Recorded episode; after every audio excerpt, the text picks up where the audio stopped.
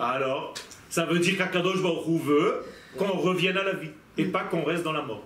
Donc on corrige la faute du premier homme. Si on accepte la mort comme un décret, décret ça veut dire qu'en réalité on a considéré qu'il y a une force dans ce monde qui est plus forte que la vie. Donc la mort. Donc elle est plus forte que Dieu. C'est ce qu'ont dit les Meraglim. Qui chazaku mimenu. Mais c'est pour ça qu'ils ont été autant punis. Quelle était la punition des Meraglim Pas seulement qu'ils ne soient pas rentrés sur la terre, que la prophétie soit arrêtée. Qu'est-ce que ça veut dire que la prophétie soit arrêtée durant 38 ans? Eh bien, il n'y a plus justement de contact avec la vie, entre guillemets. Parce que c'est vous-même qui l'avez coupé. En disant qu'il y a une force dans ce monde qui est plus forte que lui.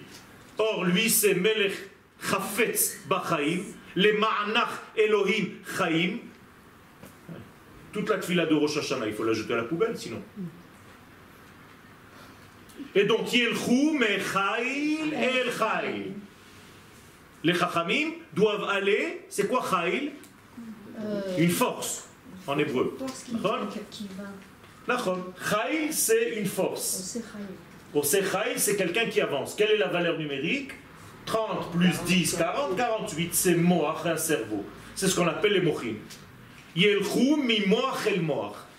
faut qu'il monte d'un moach à un autre moach. Qu'est-ce que ça veut dire dans le sens kabbalistique Qu'ils aient de plus en plus d'éléments vivants qui les pénètrent. Parce que les éléments vivants s'appellent mochin. Mochin de gadlut. D'accord? Dans la Kabbalah, Chochma et Bina. Par exemple, je mets les tfilines de Rashi, c'est le moire de qui? De maman.